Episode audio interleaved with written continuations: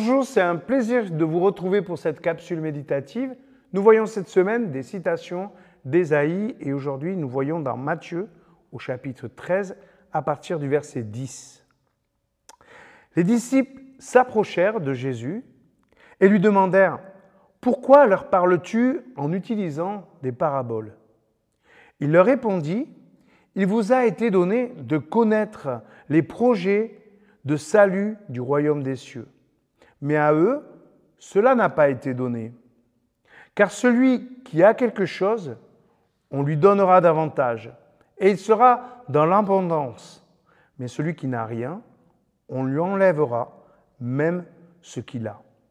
C'est pourquoi j'utilise des paraboles pour leur parler, parce qu'ils regardent sans voir, et qu'ils écoutent sans entendre, sans comprendre. Ainsi s'accomplit pour eux la prophétie exprimée par Ésaïe. Vous entendrez bien, mais vous ne comprendrez pas. Vous regarderez bien, mais vous ne verrez pas. Car ce peuple est devenu insensible. Ils se sont bouchés les oreilles, ils ont fermé les yeux, afin d'empêcher leurs yeux de voir, leurs oreilles d'entendre, leur intelligence de comprendre. Et ainsi, ils ne reviendront pas à moi pour que je les guérisse. Mais vous, heureux êtes-vous. Vos yeux voient, vos oreilles entendent. Je vous le déclare, c'est la vérité.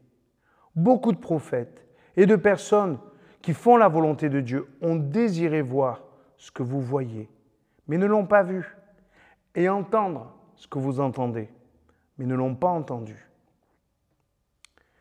Des histoires qu'on ne comprend pas. Jésus raconte des histoires qui permettent à, l'auditeur d'entendre ou de ne pas entendre. Ce qu'il veut nous dire, eh bien, cela est dans l'histoire.